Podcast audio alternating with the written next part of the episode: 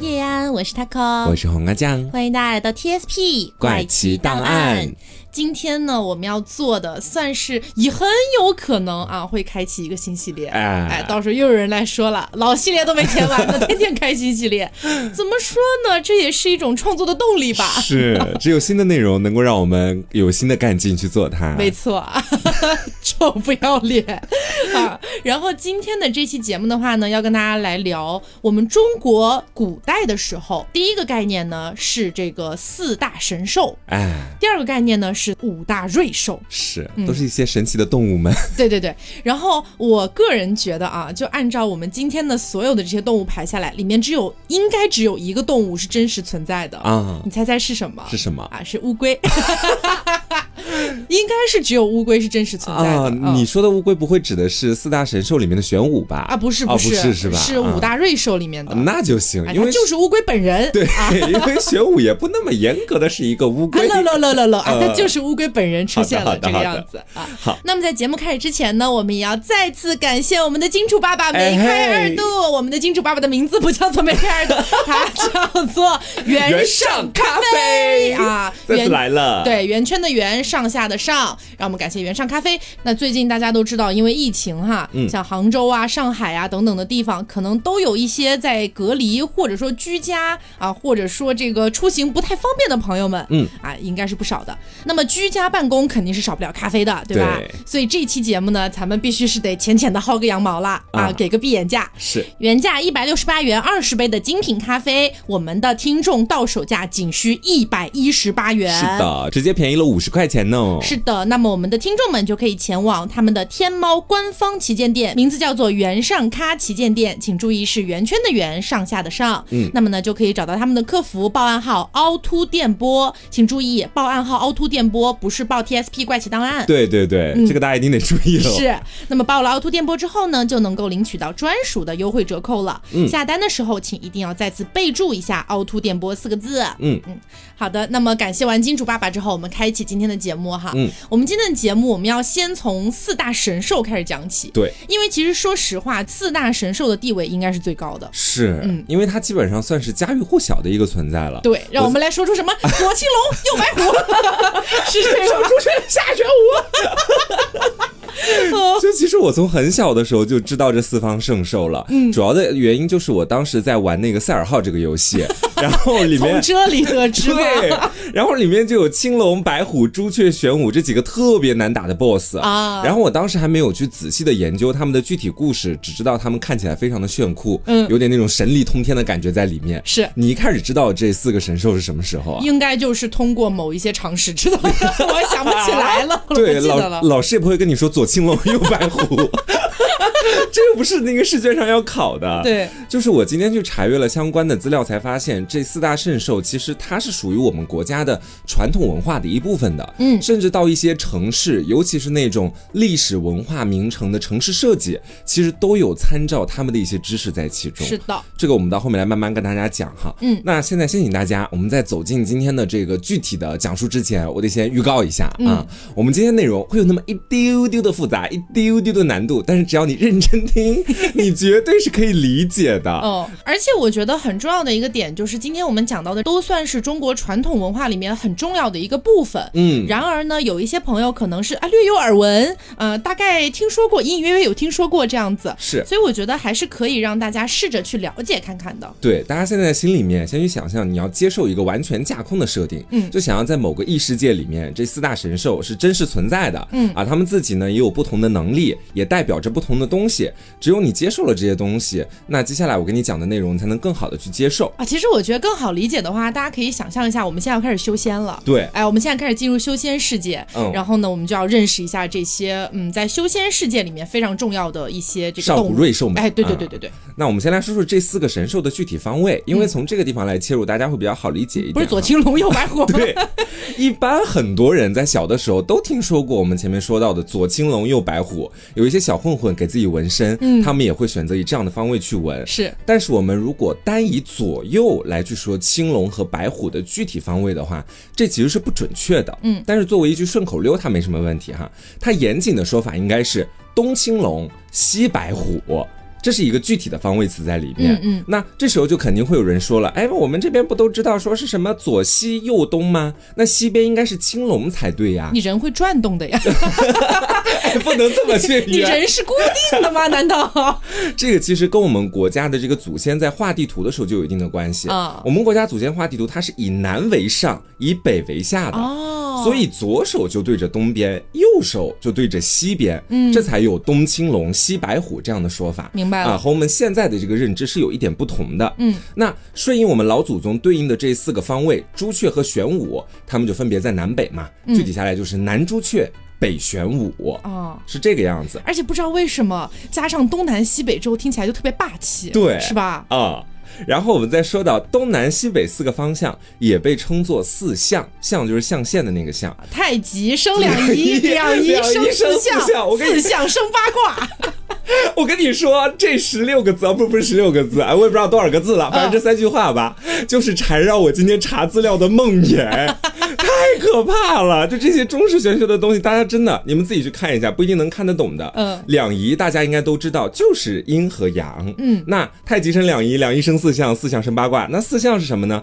按照我们前面那句话的一个拆解，就是四象应该是少阴、少阳、老阴和老阳。嗯， 那我如果跟大家讲这个，大家想必也没有什么兴趣去听，因为我觉得它已经开始逐渐复杂起来了。嗯你按照上面这四个词去理解四象，我觉得对很多人来说都有点复杂。那么我们把它简单化啊，完全简单化去理解四象。其实你可以把它简单理解成东南西北四个方向。嗯，那四大神兽呢，就根据自己的方位存在于这个东南西北四个象限当中。这么讲是不是你就能够理解了？是啊。那么定义完了四象之后，我们再来说一说这四大神兽，你为什么在某一个方向里？你比如说，为什么青龙就要在东边呀？它就不能到西边 去吗？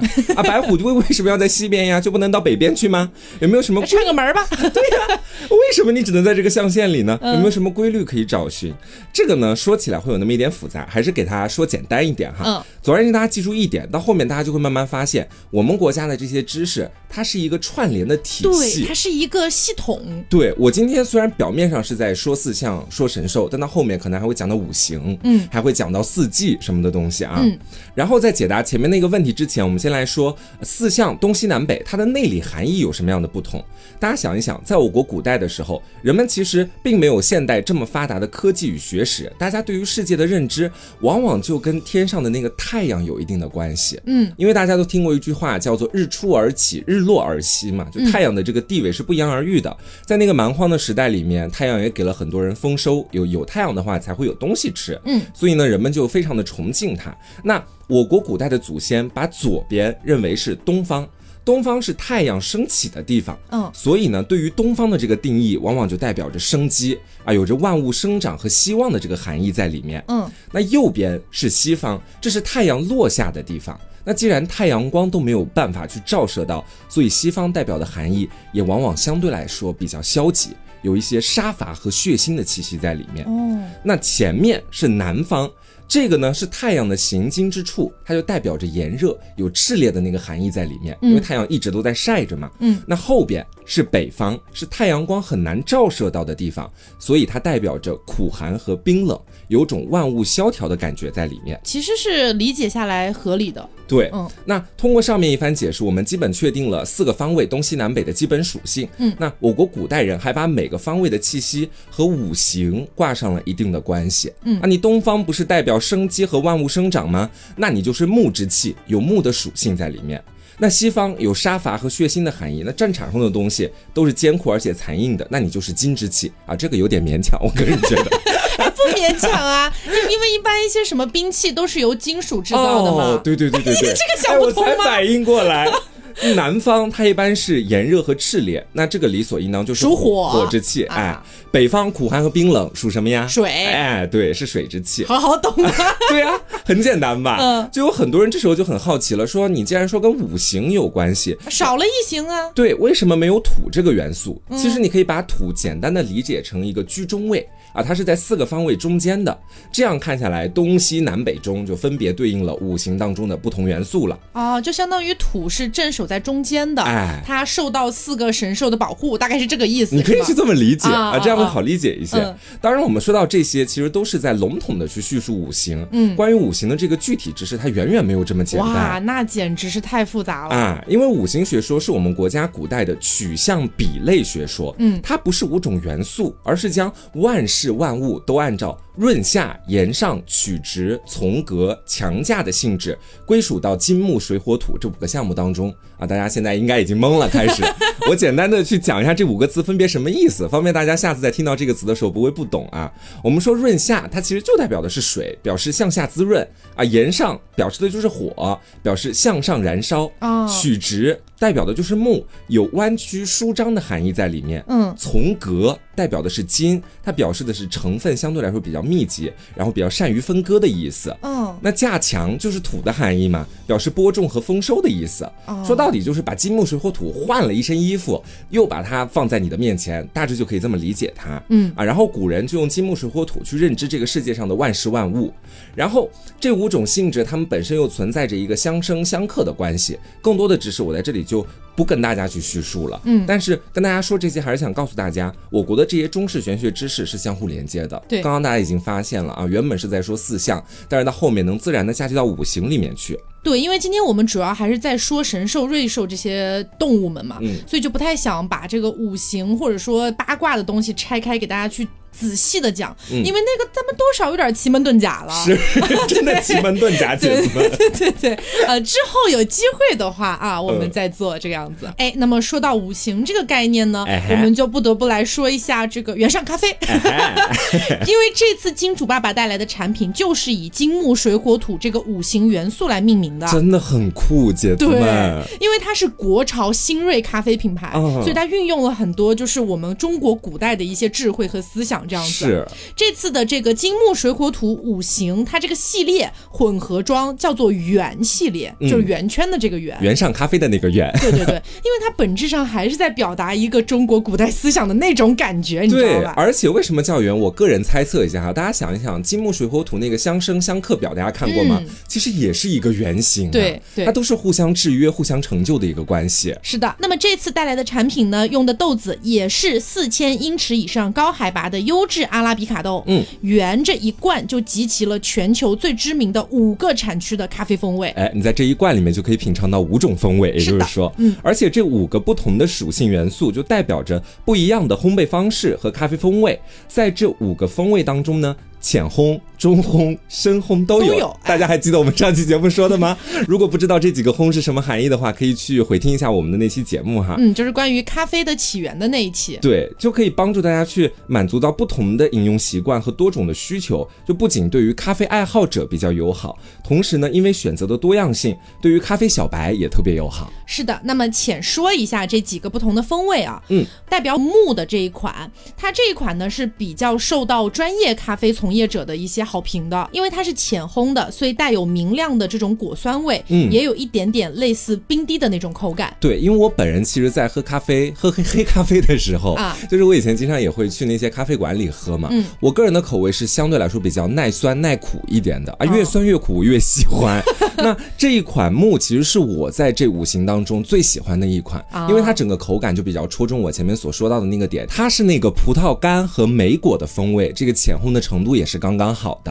包括土这一款，它呢是浅中烘，是柑橘和甘蔗的甜酸味，也是一种比较明亮的果酸味。然后呢，金是中烘，火是中深烘，相对来说口感都比较醇香，比较适合美式的爱好者。那我个人比较喜欢的是金这一款哈，就所有的喝下来给我的口感上面来说的话，嗯那么最后一个呢是水，水是深烘，它更适合拿来搭配牛奶，也就是相当于你如果比较喜欢喝拿铁的话，哦哎，这款比较适合。是，还有火那一款，其实也是很适合拿来做拿铁的。那简单来说的话呢，就是如果你喜欢口感偏酸的，那么你可以尝试一下木和土，它手冲的风味还原的还是很不错的。喜欢口感偏苦一些的，就选火或者水搭配牛奶，会是一杯比较完美的拿铁。嗯，另外如果你爱喝美式的，你就可以直接尝试一下金这款是没有错的。是的，而且呢，他们家的这个包装，我们上次就跟大家说过，是那种独立小罐的包装，嗯，一罐就是一杯的量，你用冰水或或者热水去冲它的时候，溶解的速度超级快，是三秒钟基本上就能够得到一杯堪比精品咖啡店出品的咖啡。加上最近夏天不是到了吗？这个咖啡粉它其实不用放在热水里面，用常温或者偏冷的水都可以瞬间溶解。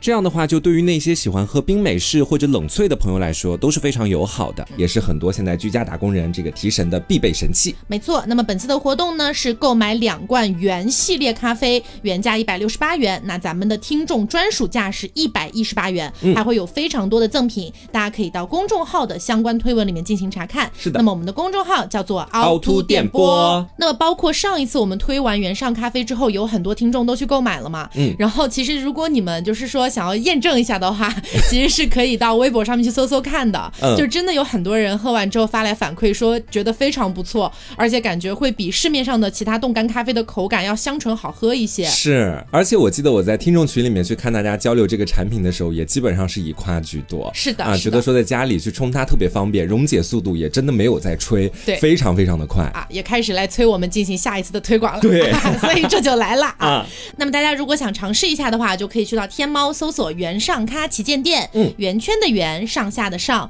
给客服报暗号“凹凸电波”就可以领取到我们的专属优惠折对，扣记。得是凹凸电波，不是 TSP 怪奇档案 哦。是的，然后在下单的时候再备注一下“凹凸电波”就可以啦。嗯，好，那么接下来我们就来解答在前面的时候跟大家提到过的一个问题，不知道大家还记不记得啊？被我们这一波推广冲击之后呃啊，说的是什么哈？啊，不记得了。 就是为什么四大神兽会被绑定在不同的方向里？啊啊青龙为什么绑定在东方啊？白虎为什么不去北方？诸如此类的啊。关于这个问题，其实有很多种说法。我们先来给大家说一个比较架空的解释。先说青龙为什么绑定在东方，因为青龙啊，包括是龙这个种族，在我国的文化体系里面是相当受到追捧和尊敬的。是的，它和西方其实会有点不一样啊、我们都这一是点龙的传人。哎，人们坚信它可以给人间带来生机和太平。嗯而且在许多的这个民间传说里面，龙都是至高无上的一种神物，说它是东方之神，其实都不为过。是而且在很多的神话传说里面呢，都说龙性本 淫，比如说，哎，我记 得，我记得这件事情啊，对对对对比如对，说龙和牛交合之后，哎，可以生出麒麟；它和猪交合可以生出大象。嗯，甚至到后面，他会也会跟大家说到，还有龙生九子这样的一种说法。是的，啊，这种超强的繁殖能力和多子多孙的好福气，也是生机和生气的一种体现呐、朋友们。所以我国的祖先就把青龙放在代表生机的东方，嗯它这样的一个象征含义在里面。嗯，那白虎主西方，是因为老虎它是百兽之王，非常的威猛。嗯，在我国民间，你也经常能够看到人们在墙上去画老虎，就是为了防止鬼怪走进家门里面。所以说，白虎它其实是战神、杀伐之神，是金属性的圣兽，它具有辟邪和惩恶扬善多种的能力，哦所以说才把它放在西方这边。嗯，那朱雀它是一个火之精魄，火之精粹啊，光这一点其实就可以确定它的火的属性了哦，那肯定就放火那边了呗。是，但值得一提的就是，很多人会把朱雀和凤凰混淆。啊，low low low 哎 low low，其实这完全不是一种东西，嗯而且根据有一些历史文献的记载啊，说这个凤凰是朱雀生出来的，当因为然，这是一种这个我个人觉得小道传说啊，你不相 信，谣言是吧？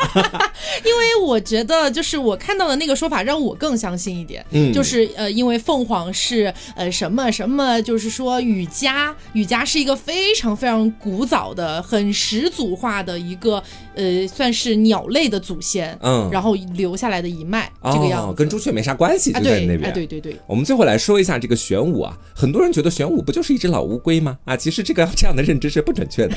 玄武它其实是一种由乌龟和蛇共同组成的灵物。嗯，你去看哪个玄武是单单纯纯的一只乌龟，它身上肯定还缠绕着一只蛇。嗯在《楚辞·远游》当中就有说到，玄武谓龟蛇，位在北方，故曰玄；身有鳞甲，故曰武。哦，因为玄武也叫玄冥啊，冥是冥界的那个冥，这个称呼其实就代表着玄武它和冥界也有一定的关系，而民间它就在北方，所以才把玄武放在北这个方位，哦，是这样的一个道理在里面。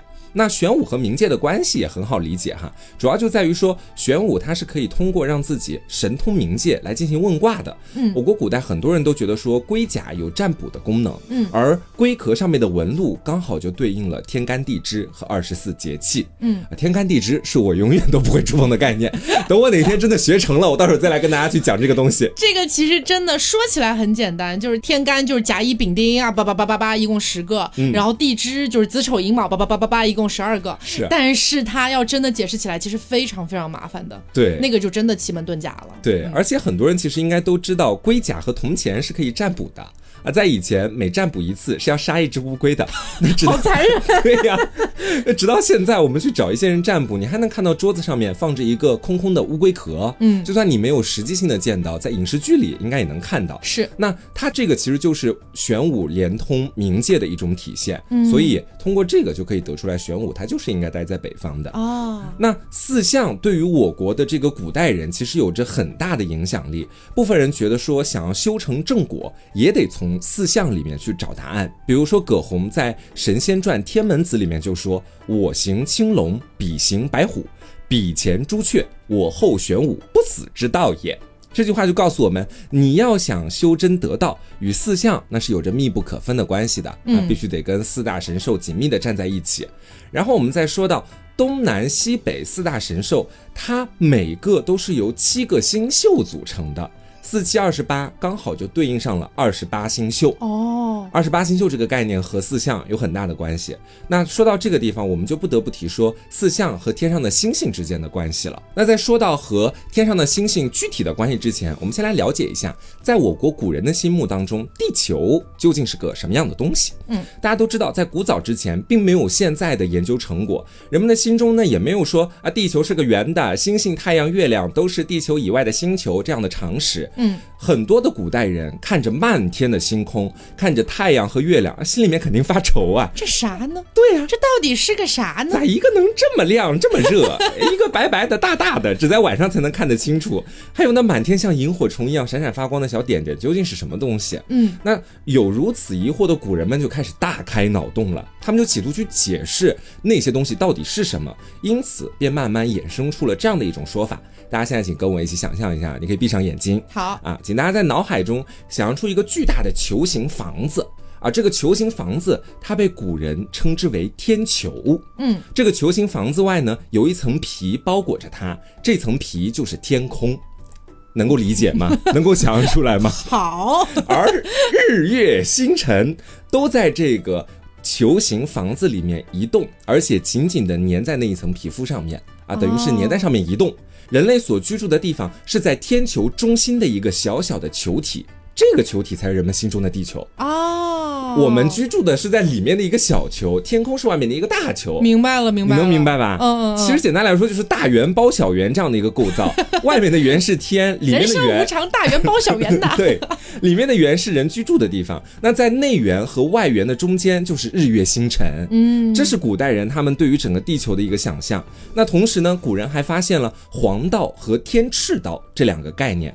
黄道其实说的就是古人他们也发现，诶，这太阳它是有一定的行动路线的，嗯哎，它也是在不断移动的。那么在一整年里，太阳的行动路线就被人们称之为黄道，嗯，那天赤道指的是这个，就是大家得结合到前面天球的这个概念哈，他们觉得天球这个外部球体也有自己的赤道，天球的赤道就是天赤道。哦，啊，赤道的概念大家还记得吗？赤道还有人能不记得吗？ 这是怎么回事它儿啊？具体的定义知不知道？ 啊啊啊啊！带大家浅浅的复习一下高中的地理知识啊，其实就是很简单的一句话，赤道就指的是地球表面的点随地球自转产生的轨迹中周长最长的那条圆周线啊啊，这是比较就细地球的腰带，嗯哎，对，就地球的腰带。那么换到天球的这个概念里面去，其实天赤道的意思就指的是天球表面的点随天球自转产生的啊轨迹天球的中腰带哎，对，周长最长的圆 周线啊，但是就是这样，大家应该可以理解了哈。嗯，那古人正是通过天赤道这个概念，把天球分成了北天半球和南天半球。但实际上，按照我们现代的天文的一个探测来看的话，中国古代所理解的这个天球应该就是不存在的吧？嗯，是完全不存在的。我觉得唯一能理解的应该是可观测宇宙哎，啊、然后他给可观测宇宙上了一个腰带， 嗯。是就是南可观测宇宙， 北可可观观测测宇宇宙宙，这样我觉得我还算能理解啊。嗯，之后呢，我们国家的古人又把黄道和天赤道这两条线附近的星空分成了四个片区，每个区里面都有七个星星、啊，然后再把四大神兽放进去守护每一个片区，嗯，也就成为了我们现在所理解的四象。所以说，简单来说，前面跟大家讲的道理是什么呢？你你抬头望天啊，在古人的眼睛里面，这个天它其实就被分成了四个象限，微月宴冲月，不祥之兆。 然后这每个象限里其实都待着一只神兽。然后呢，我国古代把天空的恒星其实划分成了三元和四象七个星区，它们具体的方位是三元在内围，四象在外围。啊，那三元咱们下次有机会再说啊， 所以这个有点复杂，咱们今天就主攻四象。嗯，外围的这些星象里面，也就前面跟大家说的四象哈，它的这个东方的星象就像一条龙，所以说才是青龙守在那个地方。嗯，那西方的星象呢，就像一只老虎，所以是白虎守在那个地方。南方的星象就像一只大鸟，所以是朱雀。那北方的星象就特别像是龟和蛇，所以才是玄武。其实他们的那个道理，古人所得到的这些知识，往往都是通过看天，然后去给它联想所得出来的。嗯，那么根据与星象对应的这个动物形象，四大神兽也是可以很好的被对照进去的。那同时呢，由于地球是围绕太阳公转的嘛，那么天空中的星象也会随着季节进行转换，是在不同的夜晚所呈现的星象也会有所不同。简单来说，就是不同的时间，天上所亮的星星也是不同的哈。嗯，那冬天和春天交替的时候，苍龙的星象就会显现；嗯，春天和夏天相交的时候，朱雀的星象就会升起。那夏天和秋天交替的时候，白虎的星象就会露头；秋天和冬天相交的时候，玄武的星象就会出现。嗯所以，在我国古代也有“天之四灵，以正四方”这样的一种说法。嗯那其实说到这里，你会发现四象好像跟四季又有那么一定的关系了。是，它是在不同的季节里面可能会出现不同星象的这样的一种体现哈，所以我们前面才会说到老祖宗给我们留下的这些东西啊，它又是完全相互连接的。哦，啊，从我们一开始说到的四象，到后面说到的四季，中间还夹杂了五行，它全部都是一整套体系的知它识都。是能够自洽的。对，那接下来我们再来简单说一说四象对于我国的城市建设有什么样的影响。在我国的许多文化古城，他们在选址建造的时候，其实都会按照左青龙、右白虎、南朱雀、北玄武这四个方位来建。嗯，你比如说在紫禁城里面，大家应该都知道玄武门吧？嗯嗯玄武门其实它就在故宫的北面。北面不就是玄武的方位吗？所以在起名上你就可以看到“玄武”两个字。哦，然后呢，后来因为康熙时代，玄武的“玄”字和康熙帝的名字相冲了，因为康熙帝的名字叫做爱新觉罗玄烨，真的好小说哦，这个对，名字玄。烨这个名字是真真的很小说。。然后玄烨和玄武在玄字上重了，所以才把玄武门改名叫做神武门。嗯，而在故宫宫城最南边的是五凤楼。凤和朱雀，它是有着密不可分的关系的，所以说才把它建在南边。然后五凤楼为什么要叫五凤楼？是因为它是由五栋建筑搭配而成，那就是的凤楼，对的凤楼，五栋建筑的凤楼就叫五凤楼。南京也有这个玄武湖、玄武区。我们说在最初设计的时候，玄武湖一定是在南京古城的最北边的。嗯然后玄武区也是一样，你看现在的南京的行政规划哈，它中间地带会有一个分布特别密集的几个区，嗯，啊，那几个区玄武区也是在北边的。当然，南京现在也会有一个地理区域划分的调整。你现在去看的话，在那几个最密集圈的外围，其实还有其他的区，但是单就那几个最密集的区而言的话，玄武区一定是在北边的。嗯啊，同样的例子，其实在我国的许多历史文化名城里面比比皆是，大家可以自己去看一下。其实通过这个，我们也能够得出一些识别方向和方位的方法。比如说，当你在景区啊，你看到了以四大神兽命名的景点时，往往你大概率就可以猜出你现在所在的具体方向。哦，比如说你看到，我在玄武 啊，对，你在玄武，你在朱雀，你在青楼或者什么？我在白虎不是， 不是，不是，啊为什么？你应该是说你在东边，你在西边，你在南边，你在北边， 你为什么要说你在玄武我啊？下次跟你出去， 我们走丢了，你问我在哪儿，我就说我在玄武，然我在青楼，这边还有个桥叫青龙桥，你知道在哪儿吗？前后来你就找说，我吧哎。，玄武是哪个方向来着？而且正是因为四项的这个方位，它是全国通用的，所以不管你在什么地方去用，基本上都能得到一致的结果。当然，这也不是百分之百哈，只能说大概率。啊因为这个是我国古人建造城市和建筑的一个统一的认知。嗯，而且值得一提的是，有一些建造非常复杂的墓地。它其实也是有遵循四象的这个设计理念的。嗯，因为古人他们会觉得说，我活着的时候住的房子叫做阳宅，嗯死了之后我的墓地就叫做阴宅。顺应这个概念，那我死了之后住的房子也得富丽堂皇啊，因为我这么有钱，那我就得给它大大一点，所以会有主墓啊，还有周边其他的各种分墓什么 的啊我哈。可得等着祖坟冒青烟呢。哎，那有一些盗墓贼，他们本身其实并不具备特别专业的考古学知识，嗯，但是能够很快的找到那种特别庞大墓地当中主墓的所在，也是运用了和四象相关的一些知识。啊，当然，四象的这个构造和建筑方式比较简单的一种，毕竟东西南北嘛， 谁也谁也没有觉得说这很难。嗯还有那种根据九宫所设计的墓地布局，就会更难一些了。哦所以大家在一些电视剧里面，往往就可以看到他们啊、在进行墓穴探险的 时候，我都不敢说那个词儿啊，了。墓穴探险笔记，哎，哎对《对墓，穴探险笔 记》。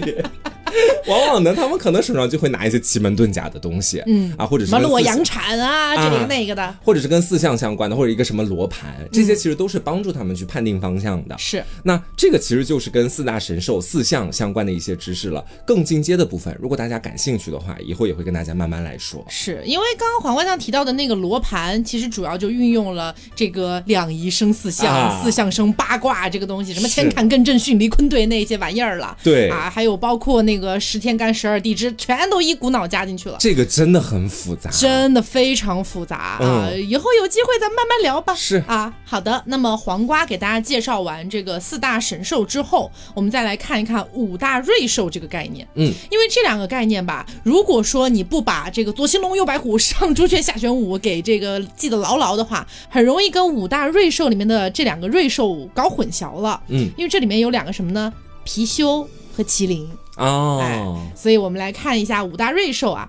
大家知道“瑞”这个字其实就是好和吉祥的意思。嗯，那么瑞兽说白了就是吉祥的 兽，吉祥 的兽，对吉祥兽啊。啊那么对瑞兽的崇拜其实是表现了中国古代劳动人民想要平安幸福的很朴素的一些愿望。嗯，那么对这个瑞兽的图腾崇拜，其实也是原始人的群体他们对于自己的亲属啊、祖先啊，以及自己想象中的保护神的一种敬畏吧。嗯也算是人类历史上很早很早的一种文化现象，从远古时代就一直流传到现代了。对，其实有点偏向于图腾文化的那种感觉。是是是，啊，我前面说到那个四大神兽也是图腾文化的一种体现，其实。嗯那么我们中国古代的神话传说里面的五大瑞兽分别是谁呢？嗯是龙、凤、貔貅、麒麟和乌龟。哦，感觉乌龟在这里有点格格不入， 我怎么回事啊？我前面是不是就讲了，真实存在的搞不好只有乌龟？哎，乌龟在这里，它心不会觉得害怕吗？ 我配吗？ 可能会有这种感觉。那我们先来说龙，因为刚刚黄瓜酱在讲四大神兽的时候也反复提到龙这个概念了嘛。嗯，龙这个图腾，它最早按照现在的一些记载，我们可以追溯到的，应该是来源于伏羲。哦，大家应该听说过伏羲这个人啊，听过它的名字，听过，听过啊，听说，听说听说。嗯、是伏羲是谁呢？他是华胥的儿子，也是女娲的老公，嗯，但同时呢，他也是女娲的哥 哥。哎，就等于说这个嗯，有点兄妹这个意怎么思希了。腊神话那 一套，在东方神话怎么也希腊照神话那一套照样可以啊？ 然后值得注意的是，华胥也好，女娲也好，伏羲也好，全部都是蛇身人首。哦，这个我听说过，哎对嗯，那么在司马真的《补三皇本纪》里面，虽然说啊前面一直在讲啊伏羲是蛇身人首，但是在最后却写到伏羲氏有龙瑞，以龙祭官，号曰龙师。嗯，这个记载呢，就暗示了伏羲在龙图腾形成的过程当中起到了非常主导的作用。啊嗯，而且呢，大家知道十二生肖里面呢有龙，对吧？除了龙之外，还有一个生肖就是蛇。蛇在十二生肖里面还有一个别名儿叫小龙，哎，对，哎，所以如果蛇有了灵性，就会慢慢慢慢变成龙它会飞升成 龙，啊。一会儿会慢慢来跟大家讲龙这样一个有可能是古人想象出来的物种哈，它到底存在多少种变体？ 好，我们先说伏羲，他实际上就是青龙，哦，哎它是青龙本龙，对，青龙本龙，哎，伏羲就是青龙，也叫青帝。那么炎帝就是炎黄子孙的那个炎帝，神农氏是以火德为王，所以他是赤龙。哦，那么皇帝轩辕氏是以土德为王，所以他是黄 龙，我就土地龙，哎，黄龙啦，黄龙龙啦。，黄龙体育场啦，啊黄龙。那么按照刚刚提到的五行的这个学说，最早出现的其实是木，而不是火和土嘛，因为前面讲了木是那个万物起源的意思嘛。嗯，所以同理来讲的话，青帝也就是伏羲，应该是远古第一帝；青龙也应该是中华民族第一龙。哦，哎他论你资看排辈啊儿了，开始全部都是自洽的，是，嗯，那么伏羲啊，也就是我们前面讲到的，应该来说就是当之无愧的龙图腾的一个创始者，相当于他开创了一部分的华夏文明。甚至可以说它就是第一条龙。对，很厉害啊。嗯，那么龙的不同形态，我们来说一下。前面讲到的这个青龙嘛，就伏羲，嗯啊，也叫这个四象。刚刚黄瓜酱讲了半天了，我就不再赘 述了啊。反正就东方青龙，好吧。啊对，然后呢，还有应龙，应龙呢又叫做黄龙，其实也就是皇帝。那么应龙呢，其实也是神话当中的这个非常非常祖先的一条龙了啊。嗯，接下来我们就来讲一讲龙的一些变体哈。 第一个叫灰，这个字非常的难写，接下来讲到的所有字应该都很 难写。难写。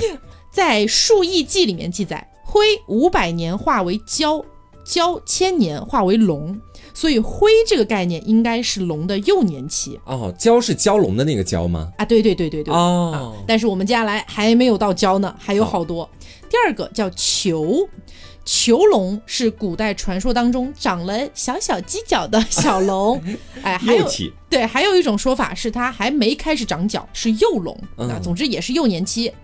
还有一个概念叫螭，螭这个概念呢，它是长得很像龙的蛇状神怪，是一种没有角的类龙生物。嗯，接下来就到蛟了。蛟这个概念一般是泛指可以发起洪水的、已经长了鳞片的龙了。嗯，蛟龙嘛，啊在江河里面去翻涌的那种。，对对对，这就已经不是幼年期的龙了，啊我嗯们算是青年期吧。嗯，那么接下来是角龙，角龙这个概念指的就是长了角的龙， 废话吧， 这不是？它很厉害的。啊嗯因为呢，根据《述异纪》记载，哈，蛟千年化为龙了，对吧？龙再过五百年才能化成角龙。哦，还有一个呢，就是火龙，说白了就是能用火喷的火龙。的 龙啊对，在《清史稿》里面记载，福山有龙飞入民间楼舍，须臾烟起，楼尽焚。说白了就是，哎，好像看到有个龙，它飞进了平民百姓家，嗯一会儿呢烟就烧起来了，然后整个楼烧没了。哎哦，所以这个是火龙，神力还蛮大的。是。接下来就是盘龙，指的是蛰伏在地上而没有飞到天上去的龙。那它的形状一般都是盘着呀、环绕着呀这个样子，叫嗯盘龙。但这个盘不是盘子那个盘，嗯是虫字旁一个翻，就那个字啊。哦，明白。对嗯对对，，接下来就是云龙啊，这个概念很简单啊，它就是云雾缭绕的龙， 哦可以腾云驾雾的龙，就是云 雾缭绕的龙， 抽烟嘛，这个龙， 你说腾云驾雾也不会怎么 样，烟龙。烟龙，还九龙九 龙呢，九农。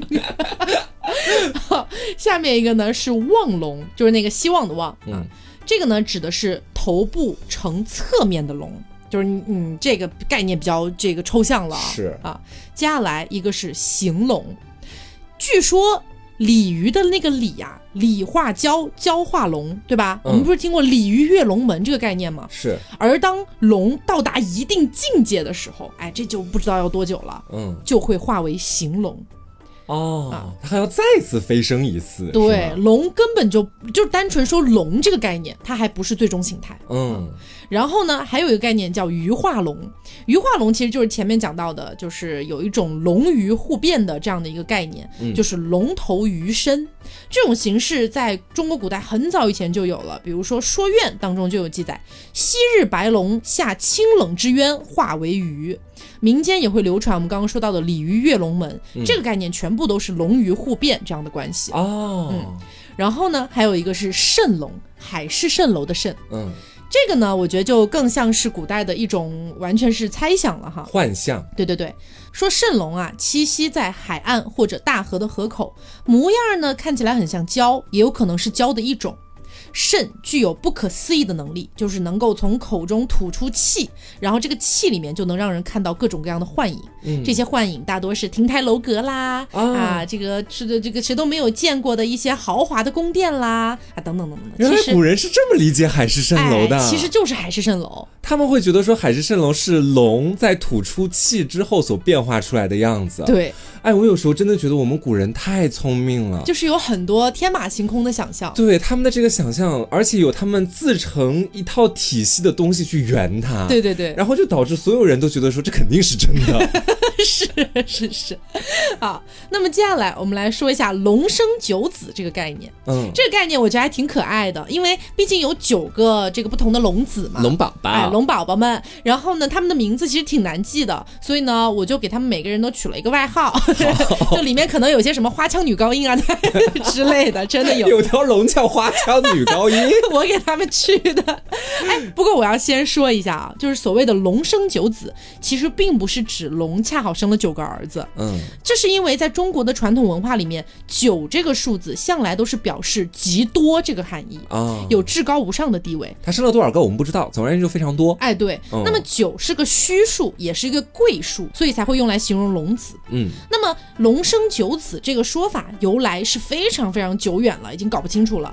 但是究竟是哪九种动物，其实一直都没有说法，一直是到明朝才出现了具体的说法。也就是说，龙和不同的九种动物生出了不同的九个儿子。嗯，先来说第一个啊，第一个他的外号叫做音乐家。哦，他会的唱歌是吗？啊，他的大名儿其实叫囚牛。嗯，那么囚牛呢，简单来说，他就是爱听音乐，性格很温顺，啊还喜欢拉拉小提琴什么 的。所以他常常蹲在琴头，他想要去欣赏那个就是嗯乐器发出来的一些声音，嗯所以琴头上经常会刻他的形象。哦，啊那么囚牛，囚牛，大家也能想象一下，它是跟哪个动物生的？牛吗？哎、龙跟牛生的，叫哦囚牛啊。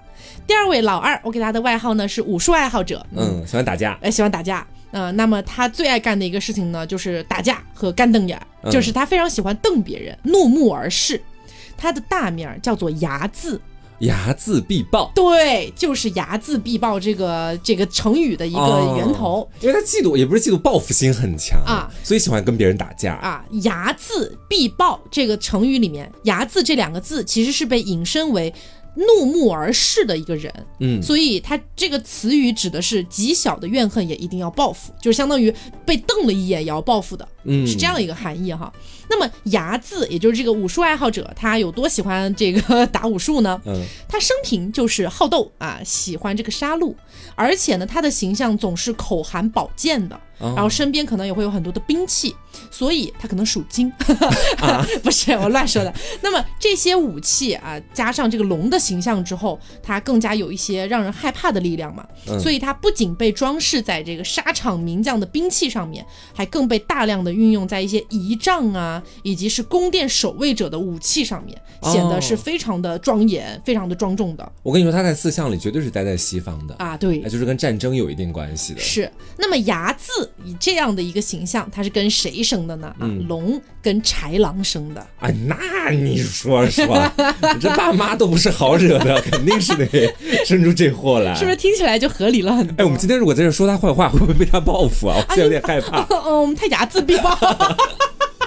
好，那么接下来老三，老三呢，他是冒险家，嗯他非常的喜欢冒险、远望这样的一个形象，嗯，但是因为他的这个爱好吧，好像并没有什么太强的那种存在感，所以他在古代是经常被安排在宫殿的屋顶上面，就是去雕在那个屋檐上面嗯去望风的、哦，也不错啊，吧人类成全了他的愿望啊。他的嗯大名儿叫做朝风。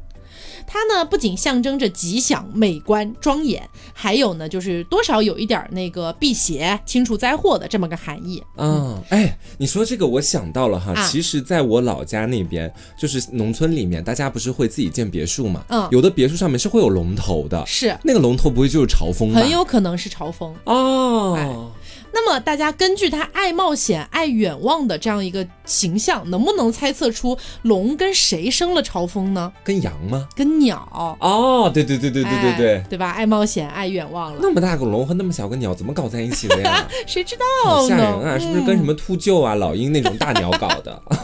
不知道好，接下来到了老四，老四他的外号就叫花腔女高音了。 嗯，为什么叫她花腔女高音呢？是这样子的，老四啊，他的大名儿叫做蒲牢，他生平非常喜欢打鸣儿，非常喜欢吼叫。他是和鸡生的吧？应该啊，不是，那真不是啊。说一般来说啊，那个钟就是我们可能在寺庙里面会见到，要拿那种大木头去撞它的、嗯那种钟，上面一般会有蒲牢的形象。哦，为什么呢？其实蒲牢是一般来说居住在海边的，虽然说它是龙的孩子，但是它有一个非常大的弱点，它很害怕鲸鱼，就海里面的那种鲸鱼。嗯，当鲸鱼一靠近它或者发起攻击，蒲牢就吓得大叫。 开始花腔女高音，对，所以说人们就根据蒲牢这个呃爱打鸣儿的这么一个特性，就把他的形象弄在了那个钟上面，嗯同时把那个敲击的那个木头上面可能会做成鲸鱼的形状，哦，哎就是用让鸡他叫出声来，对，，就是用鲸鱼去撞蒲牢，这样子的话呢，就是象征着这个声音可以响彻云霄。哎，我是真的，我听到你说这些，我才发现龙生九子的这个知识和典故，其实在我们的生活里面很常见。是， 只是我们在以前见到那些龙的形象之后，都会把它统称为一个字，哦，龙这是个 龙。对，对，但你从来没发现它其实是龙生九子其中的一个孩子。嗯，然后呢，蒲牢是龙跟谁生的呢？这个比较难猜啊，它嗯是跟蛤蟆生的。啊，嗯，发对，出呱呱呱的那种声 音。可能是吧，哦，可能因为蛤蟆比较聒噪吧，嗯啊。那么接下来呢，下一个啊，我给他的这个外号呢叫做高僧啊哦。为什么叫高僧呢？比较高因为贵冷艳是哎，吗？他对对对，他生平呢就是比较喜静不喜动，喜欢坐在那儿啊，但是呢又有点喜欢烟火气。 他是宁静吗？他的这个大名儿名字其实有那么一点点可爱，他叫酸泥， 嗯哦，，谐音有点像蒜泥啊。是它非常的佛系哈，所以说佛座和香炉的这个底部装饰嗯一般就是酸泥的形象、明白。啊，非常的佛系啊，高僧是。，我还挺喜欢他的啊，挺有意思 的但它是龙跟谁生的呢？这个真的很难猜，是跟狮狮子生的。啊。为什么？狮子不是还蛮爱吼叫的吗？，对啊，但是它就是跟狮子生的，可能有种那个不怒自威的感觉在里面吧。可能是吧、哦啊。接下来一个呢，呃，他的外号叫做大力士，啊嗯，生平呢好负重啊，力大无穷喜，欢吃菠 菜。哎，就是力量非常的大哈。他的这个大名呢叫做霸下，那非常的霸气的一个名字是，就是霸气的，就是差点说霸气的 气，就是霸气的霸下面的下，啊，又叫做碧系，必系，对碧系，这是老六了。嗯，老六呢，我是老六，我是老六儿，对老六儿呢，一般他都是在石碑的底座下面驮着的那么一个形象。啊，他因为他长得非常像龟，哦所以其实也很好猜啦，就是跟乌龟生的啦啊。是那么关于霸下呢，有这样一个传说，说霸下在上古时代的时候，经常驮着三山五岳，就驮着很多山，然后在江河湖海里面兴风作浪啊，嗯非常的厉害。后来大禹治水的时候收服了他，他就服从了大禹的指挥，开始推山挖沟，然后去疏通河道，开始做苦力了。，对，为治水呢做出了很大的贡献。嗯，洪水被制服了之后，大禹又有点担心，哎呀，心想说这现在把洪水制服了，霸下没什么工作干了，到时候会不会又到处去撒野啊？嗯，于是呢，就搬来了一个顶天立地的特大号石碑，上面刻着霸下治水的功绩，就说霸下，你看我给你刻了个石你碑，把它背起 来吧，对，走到哪儿别人都能看到你的功绩。霸下说，哦哟，不错。 也是笨呐。于是呢，就驮着了。那这个石碑实在是太沉重了，就压着霸下不能够随便的行走了。 哦，嗯，有这样一个传说故事。是那么老七是谁呢？老七他的外号我给他取名儿叫包青天，哦，他的大名儿其实叫毕岸，又叫做宪章，长得很像老虎，嗯所以他就是跟老虎生的啦。是嗯，这个毕岸啊，他非常喜欢诉讼这件事 情，喜啊欢告状啊呗不。是喜欢告状，他是喜欢帮别人判案。哦啊，所以我叫他包青天嘛。是说在古代啊呀、那个衙门上面一般都会有一个虎头形的装饰，其实它不单纯是老虎，其实是毕岸。明白。啊，传说当中呢，毕岸是非常的仗义的，而且能够明辨是非，秉公断案。嗯，再加上他本身的形象就是有点威风凛凛的嘛，所以人们就经常把它装饰在这个衙门的门上啊，或者是官衙的大堂的两侧，嗯啊，是有这样感觉。老八， 接下来来到老老哎，老八，老八呢，我给他的外号是文学家啊啊，写写小说什么的啊，对，他的大名呢叫做傅系，嗯，他长得就像龙。嗯，那么他排行老八，生平喜欢写文章啊，也喜欢读文章。那么石碑两边出现的文龙，一般就是父系，哦，就是老八，对，就是老八。嗯，明白？那你想，他本身就是龙生的嘛，然后又长得像龙，那么他是嗯跟谁生的呢？在传说里面，当然我觉得这个可能有一些误传，哈哈嗯但是反正官方的说法就是说龙跟青龙生的，啊，嗯，跟老祖宗生的了。嗯，明白？那么老九，也就是龙生九子的最后一个，老幺了算哎，对是对对，老幺，我给他取的外号呢叫消防员，救火 是 吧？对，救火的啊。他的大名儿呢叫吃稳，又叫吃伟，嗯，生平呢就喜欢吞火，哦，因为吃稳啊是属水性的，所以用它呢一般来做这个镇宅或者镇邪之物，就是避免火灾的。哦，那么这样想一想的话，他是跟谁生的呢？跟啊消防员生的 不是跟鱼生的啊，哦，属水嘛。对对对对对，所以这个呢，就是龙这样一个角色啊，不管是龙生九子，还是它的不同形态，基本上就大概是这样子啊。嗯，那么我们前面讲的五大瑞兽啊，接下来一个就是凤了。大家知道，凤其实是雄性，凰才是雌性，对吧？它们俩合在一块儿才叫凤凰。自古以来呢，凤凰都是被视作这个中华精神之鸟的。是啊，也是原始的一些中国人民对于太阳的崇拜和鸟图腾的一个融合了。那凤凰呢，其实是中国古代传说中的神鸟，也是百鸟之王，是，是祥瑞、永生、爱情啊等等等等的一些。所有美好的寓意都给他啊，了，，对，是象征啊。那其实凤凰这个形象，大家都知道它。并不是真实存在的，嗯但它其实是集合了很多种动物的特征于一体的。一般来说，按照现在的一个发现的话，哈，按照高庙文化遗址的发现来看的话，它的原型应该跟孔雀有比较大的关系了。嗯，那么还有一个概念呢，叫凤玉九雏，前面有龙生九子，这儿有凤玉九雏啊，。又生了九个，啊，又生九个。九雏这个概念出自《晋书·墓地记》这本书里面，说凤凰将九雏献于丰城，后来呢就把凤迎九雏视作天下太平、社会繁荣的一个吉兆。嗯，但是请注意一下，就是九雏的这个具体名称以及形象从来都没有史书写过。哦，它仅仅在现代的玄幻小说里面，有一些作者去给它进行了一个编撰，所以在这里呢，我们就暂时不讨论这个九厨到底是哪一些了。啊他还是有创作空间的，也就是说，对对对，嗯，那么有一些说法是这样子的，就前面我们提到了羽家其实是中国古代传说里面飞行动物的元祖，嗯，据说羽家呢生下了应龙和飞龙，应龙和飞龙一起生下了凤凰啊，哦，然后呢，说这个什么青鸾啊、鸿鹄啊，还有鸳雏、月啄、凤鸟、雷鸟这些啊，全部都是凤凰的子嗣。嗯，嗯，是这样子的。那么凤凰之余呢，还有一位也是瑞兽啊，叫麒麟。这也是个哎，感觉对大家应该都很熟悉了，对对对，那么根据《瑞印图》的记载，说麒麟长着羊的头、狼的蹄子，头顶是圆的，身上是彩色的，身高大概有两米左右。所以古人第一次看见长颈鹿的时候，以为长颈鹿就是麒麟。 这可误会大喽，对，误会大喽。那么在《说文解字》当中也有记载，说麒麟身体像麝鹿，尾巴像龙，还长着龙鳞和一对角。嗯所以这怎么听一听，感觉确实这嗯跟这个 长颈鹿鹿，嗯，可能就搭个身高两米吧他。们说我可不是什么嗯麒麟啊，对，古代还有传说说麒麟送子，就是说麒麟能给人带来子嗣。嗯，有一个传说是跟孔子相关的，说孔子快要出生的时候啊，有一只麒麟就含了一个玉做的书放到了孔子家。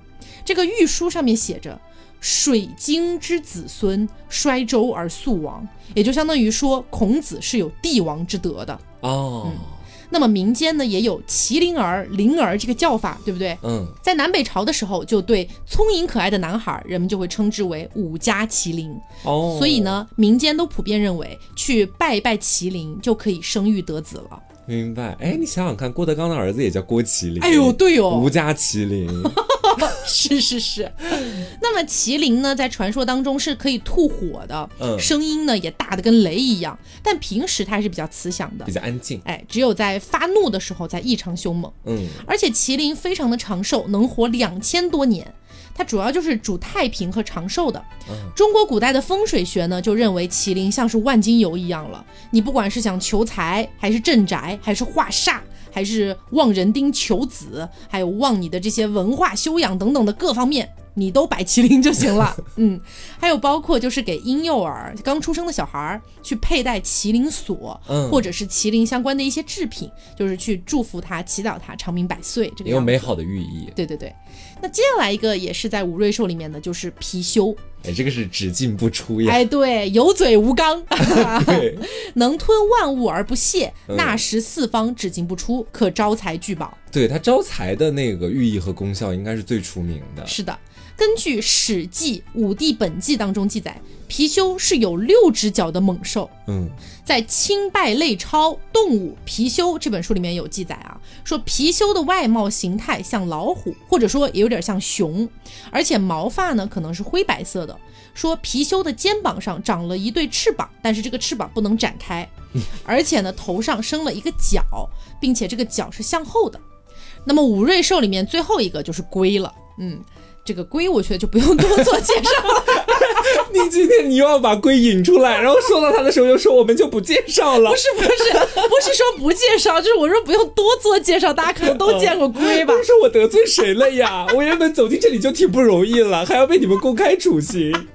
为什么它在五瑞兽里面呢？其实黄瓜刚才也讲到了，就是龟背，就是龟壳身上的那个纹理、啊，非常的这个奇妙嘛。对所以中国人一直觉得龟的背上是暗藏了天地的机密的。嗯，因此呢，也就觉得龟是一种很神秘，而且有非常多的文化内涵的这么一个动物，很有灵性。对，同时呢，因为龟的寿命很长嘛，所以就长寿的象征、嗯啊啊啊！好，我们让我们感谢乌 龟。但我发现乌龟也挺奇怪的，就是以前在古代它可能是祥瑞的象征啊但到现在，你比如说你说一个人你这个老乌龟，你不觉得好就像是一是有点儿种辱骂的含义在里 面？是是是。所以呢，今天就是给大家介绍了一下中国古代的四大神兽和五大瑞兽。嗯，其实这算相当于是九个动物吧。嗯啊，其实都是给呃中国人民带来了一些幸福啊、祥瑞啊这样的感觉。对，而且其实他们在我们的生活里面，现代生活里面还嗯时有存在。是的，对你，是说乌龟吗？